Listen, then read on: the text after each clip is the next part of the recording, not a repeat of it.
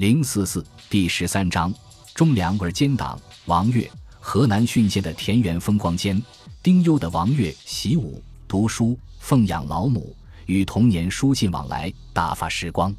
当然，做的最多的还是写文。王湘敏公集的多部诗篇都写于这三年。落日青山暮，西风百草新。壮年之岁，倒有了几分垂垂老人的哀叹。可这百草怎么才能新呢？西风在哪里呢？不到三十岁的年纪，却已经暮了。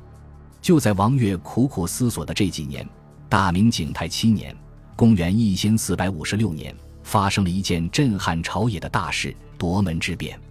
被瓦剌放回并遭幽禁的太上皇朱祁镇，趁景泰帝朱祁钰病重之际，发动政变，重夺皇位。次年改年号为天顺，同时大清洗。景泰帝时期的重臣统统遭到排斥，甚至治罪。北京保卫战的功臣于谦等人惨遭杀害。这是王悦丁忧的第三年，大明王朝发生了惊天动地的政治地震。这场地震却为王悦的前途震开了一扇门。多年前，王悦在浙江得罪的重臣们，这一下统统被清理了。当年弹劾王悦的陈询被发配辽东充军了。王岳没有清算的前科，当年的站错队，现在倒成了站对队，前途大着呢。果然，到天顺元年，王岳被重新启用了。这次的官职是京城监察御史，遇见了新上司——督察院左都御史寇申。寇申在历史上的口碑并不好，善于打击陷害，于谦被杀，陈寻被贬，都是他在罗织罪名。这样一个上司。自然要难相处得多。然后他见到了王悦，一个听话的御史，在他面前俯首帖耳、极其恭顺的人。他判断这是一个听话的人。四年丁忧的生活让王悦改变了很多。他是一个不甘心现状的人。四年的时间，他一直在苦苦思索改变的办法，而思索的结果就是这个。所以寇深看到了一个这样的王悦，工作他是认真，从不乱说话。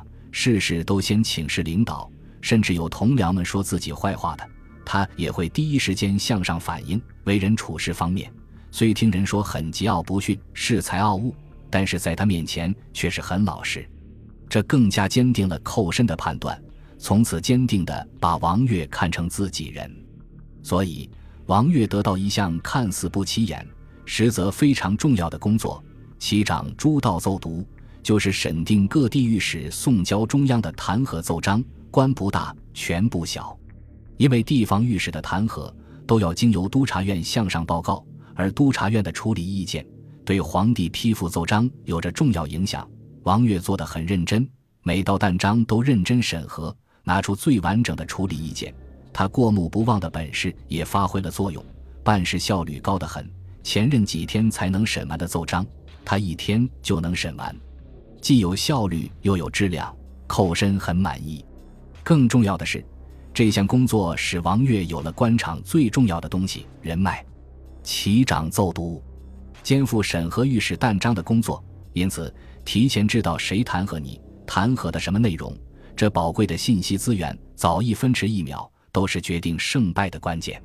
所以，王悦这个芝麻官一下子成了炙手可热的人物。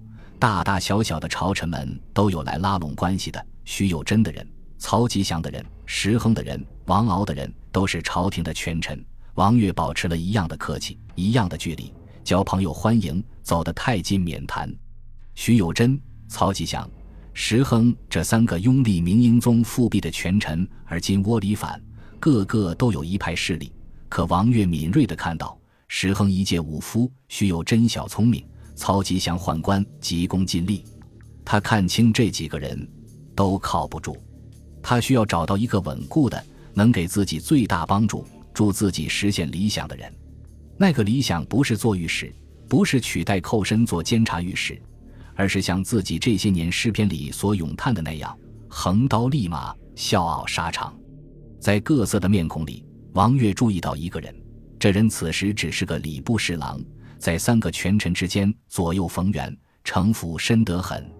但他心忧国事，权谋只是他的生存方式。现在他的地位是不高，但是前途无量。就是他了，李贤、王悦和李贤走得很近，特别是在和徐有贞以及石亨两次博弈的关键时刻，都是王悦向李贤透了风，让李贤早早做了应对，从而反败为胜，将两个政敌送上了绝路。对此，李贤很感激，感激了就继续交朋友，谈朝局，聊兵法。李贤惊叹：这个不起眼的御史，竟然满腹锦绣，胸藏百万兵。钦佩之情油然而生，油然而生的结果就是官位高升。由于尽责的表现和扣身的举荐，天顺四年，王悦被任命为山东按察使，这是掌管一省司法审判大权的最高官职，正三品。四年，一次性连升三级，戏文里才有的好运气，王玉熬到了。本集播放完毕，感谢您的收听。喜欢请订阅加关注，主页有更多精彩内容。